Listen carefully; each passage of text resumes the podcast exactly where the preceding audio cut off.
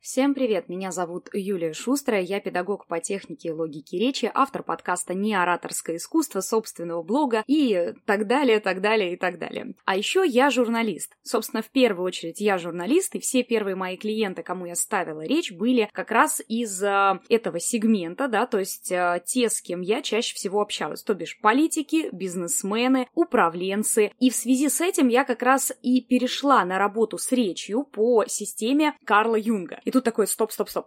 А при чем здесь вообще речь? А речь здесь вот при чем. Она, как и все в личном бренде, очень индивидуальна. Здесь мне понадобилось выработать целую систему, да, раньше я не видела, чтобы где-то это использовали, для того, чтобы понять, а как сделать речь настолько индивидуальной, чтобы, с одной стороны, соблюсти все необходимые технические пункты, да, то есть чтобы вас было приятно и понятно слушать, с другой стороны, как оставить речь индивидуальной, с изюминкой, ну вот такой, чтобы, знаете, не под копирку, а вот только как у вас. Ведь очень многие люди разговаривают далеко не идеально, но при этом не просто являются публичными, но еще и зарабатывают на своей речи.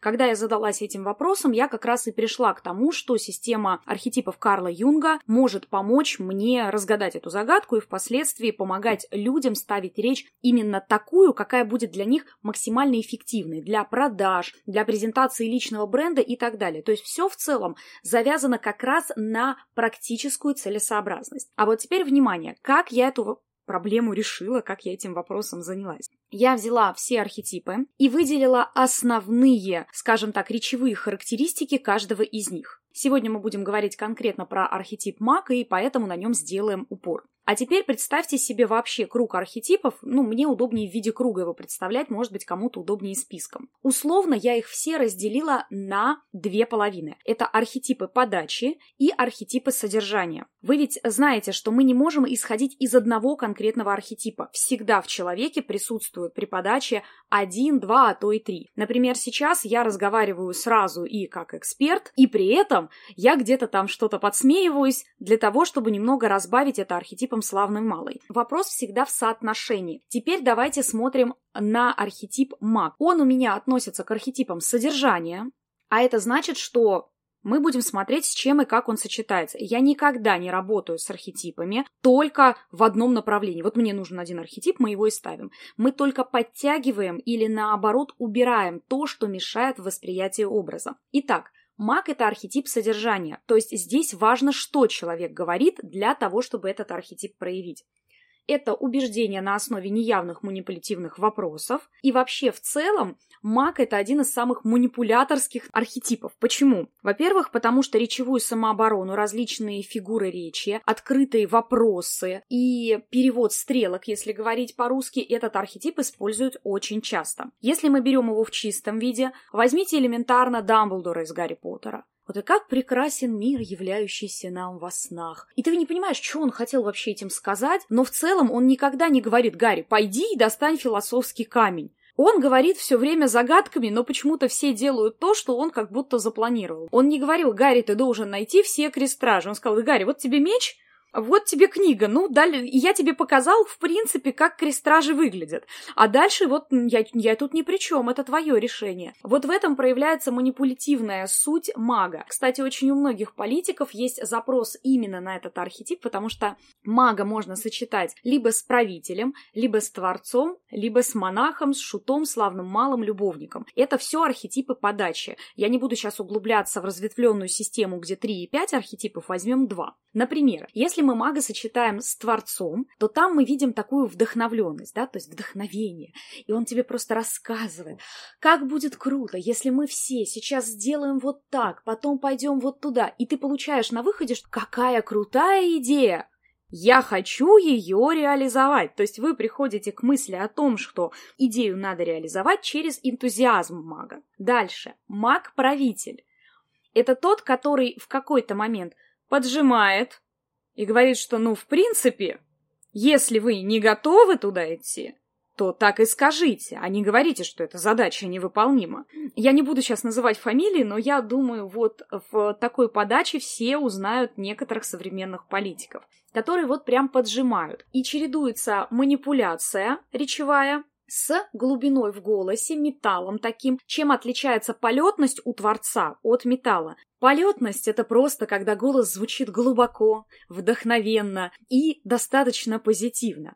Металл в голосе — это вообще другая техника, при которой вы понимаете, что человек просто изначально не может быть неправ. Здесь еще формат расстановки пауз. Это как у Джеймса Бонда. У вас не возникает ощущение, что он может ошибаться. Это есть такие магические воздействия вот этого сочетания архетипов. И третий архетип, с которым классно сочетается маг в серьезных проявлениях, я сейчас говорю именно про серьезные проявления, ну то есть когда эксперт дает себе такой нелегкий образ, это монах. Если нужно представить вот монаха, наверное, с магом в сочетании, то возьмите почти любую роль Хабенского. Вот у него голос он низкий, иногда немножко с хрипотцой, он идеально просто своей мягкостью, он тебе говорит, что в принципе ты можешь достигнуть всего, чего ты хочешь. Он тебя вдохновляет, и здесь, если мы берем по, по кругу архетипов, то тут у нас еще примешивается ребенок, который искренне в вас верит, да, то есть